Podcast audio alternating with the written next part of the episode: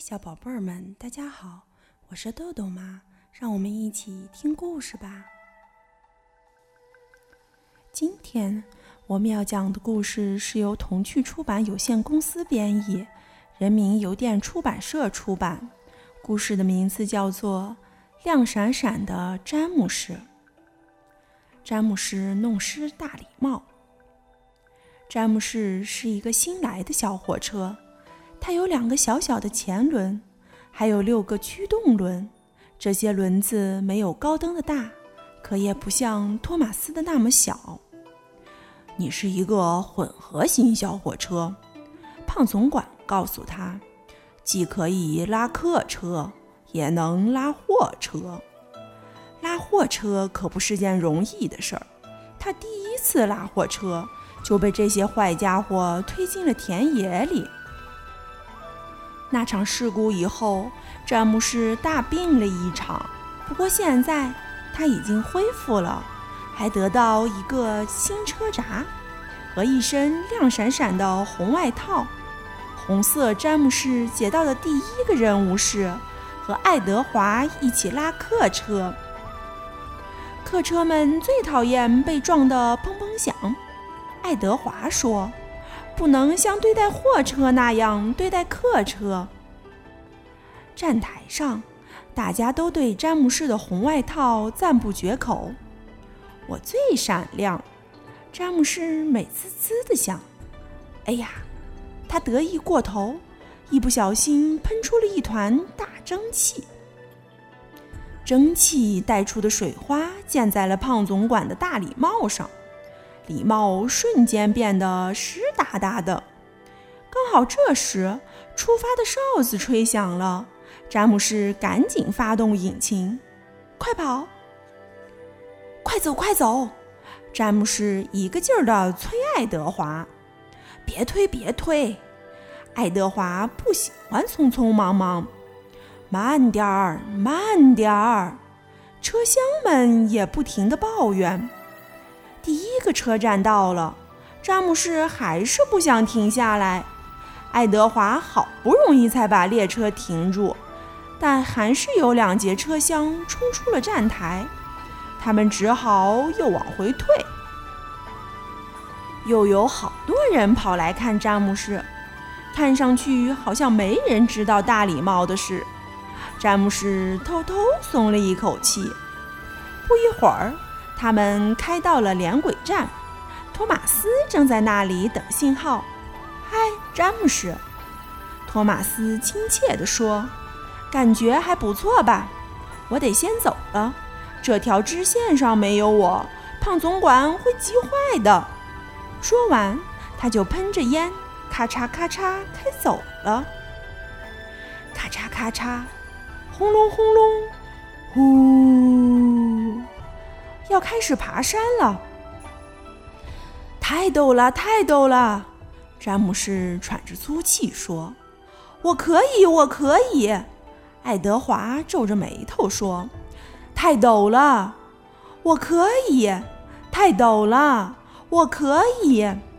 两个小火车的喊声交错在一起，他们齐心协力，终于翻过了长长高高的山坡。爱德华告诉詹姆士，高登曾经被困在那座山坡上，要不是他帮忙，高登现在还停在那儿呢。哈哈哈哈！呃，詹姆士打了一个嗝，把一位老太太吓了一大跳，怀里的包裹噼里啪啦的掉在了地上。那天晚上，詹姆士舒服的躺在车棚里。但又有点儿小担心，万一胖总管还记着大礼帽的事儿，可怎么办呢？詹姆士需要皮鞋带。第二天早上，胖总管严肃地批评了詹姆士：“如果你总是闯祸，我会拿走你的红外衣，把你刷成蓝色。”詹姆士的心糟糕透了。所以他对车厢们的态度非常粗鲁。快走，快走！车厢们只好嘎吱嘎吱、咣当咣当地跟在他后面，气呼呼地开进车站。这天早上，詹姆士倒霉透了。胖总管批评了他，车厢们慢吞吞，而最糟糕的是，他还得亲自去拉车厢。高登就从来不用自己拉车厢，詹姆士想，像我这样亮闪闪的红色火车也不该自己拉。他气愤地喷了一口白烟，用力撞着车厢。哦，车厢们疼得叫起来：“你太坏了，太坏了！”更让詹姆士生气的是，大家竟然都不理他。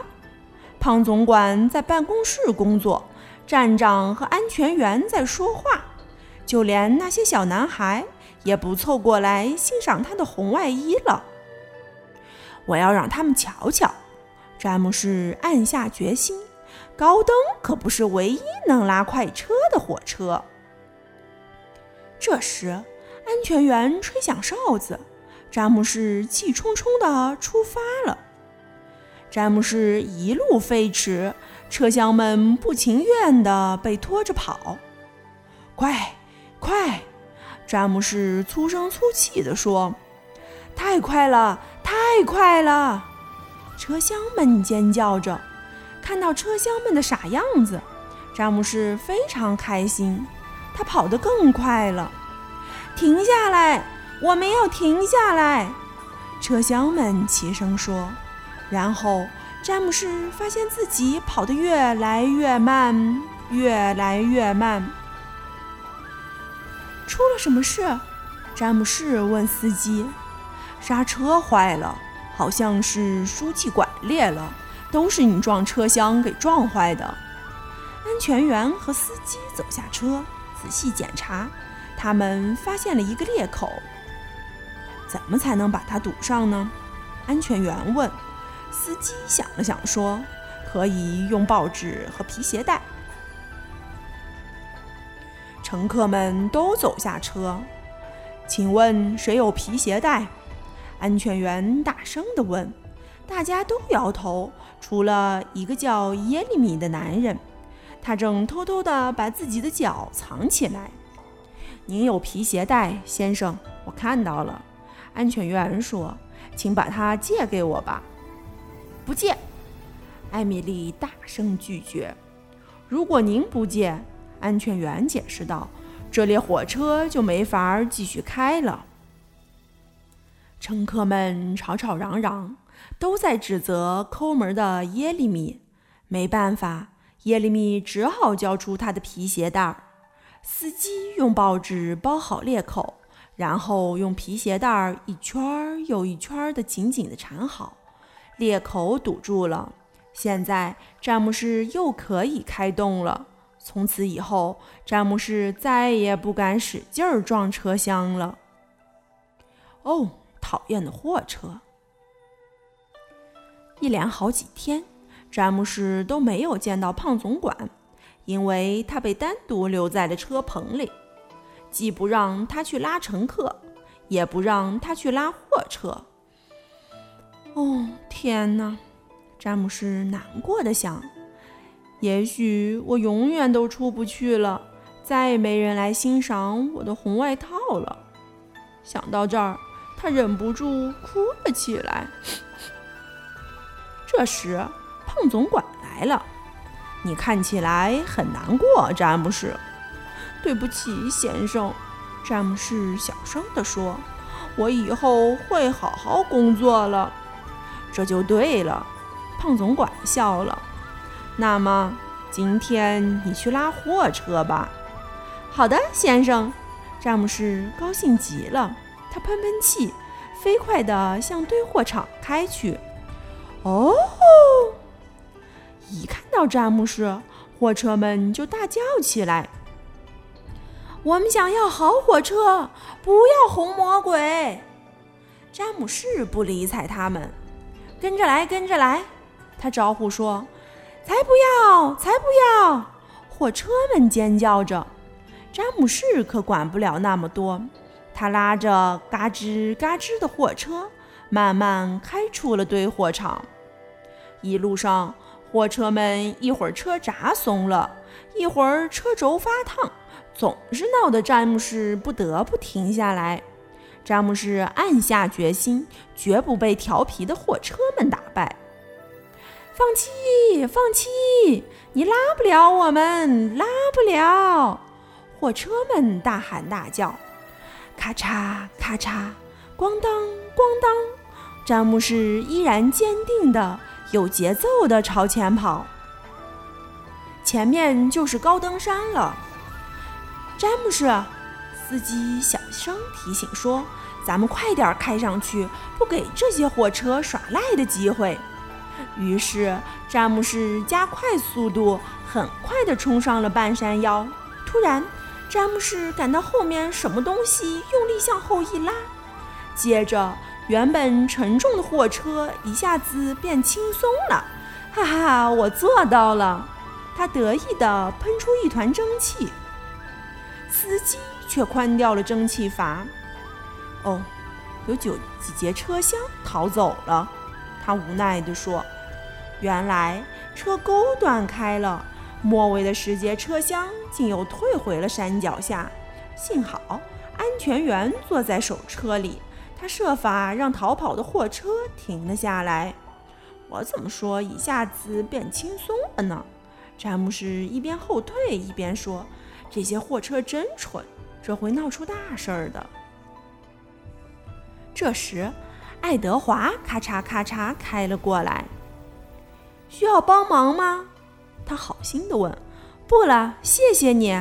詹姆士回答说：“我自己能行。”嘟嘟，加油！爱德华吹着汽笛为他鼓气。我能做到，我能做到。詹姆士使出全身力气往山上爬，终于他翻过了高登山。顺利抵达车站。车站里，疲惫的詹姆士正在休息。这时，爱德华噗噗噗地开了过来，吵醒了他。詹姆士睁开眼睛，天哪！胖总管正朝他走来。他会说什么呢？詹姆士担心极了。可是，胖总管在微笑。我坐在爱德华的车厢里，看见了一切。你战胜了那些导弹货车，你有资格保留红外套。詹姆士也能拉快车，高登和亨利总是拿皮鞋带来取笑詹姆士。詹姆士好想说说某个家伙被封在隧道里的事，还有某个家伙被困在山坡上的事，可他俩不听。继续嘻嘻哈哈地开他的玩笑，只有我才可以滔滔不绝，因为我是唯一能拉快车的火车。高登说：“没有我，快车就得两个火车拉。”我从来不迷路，光凭直觉，我就能找到正确的路线。高登炫耀说。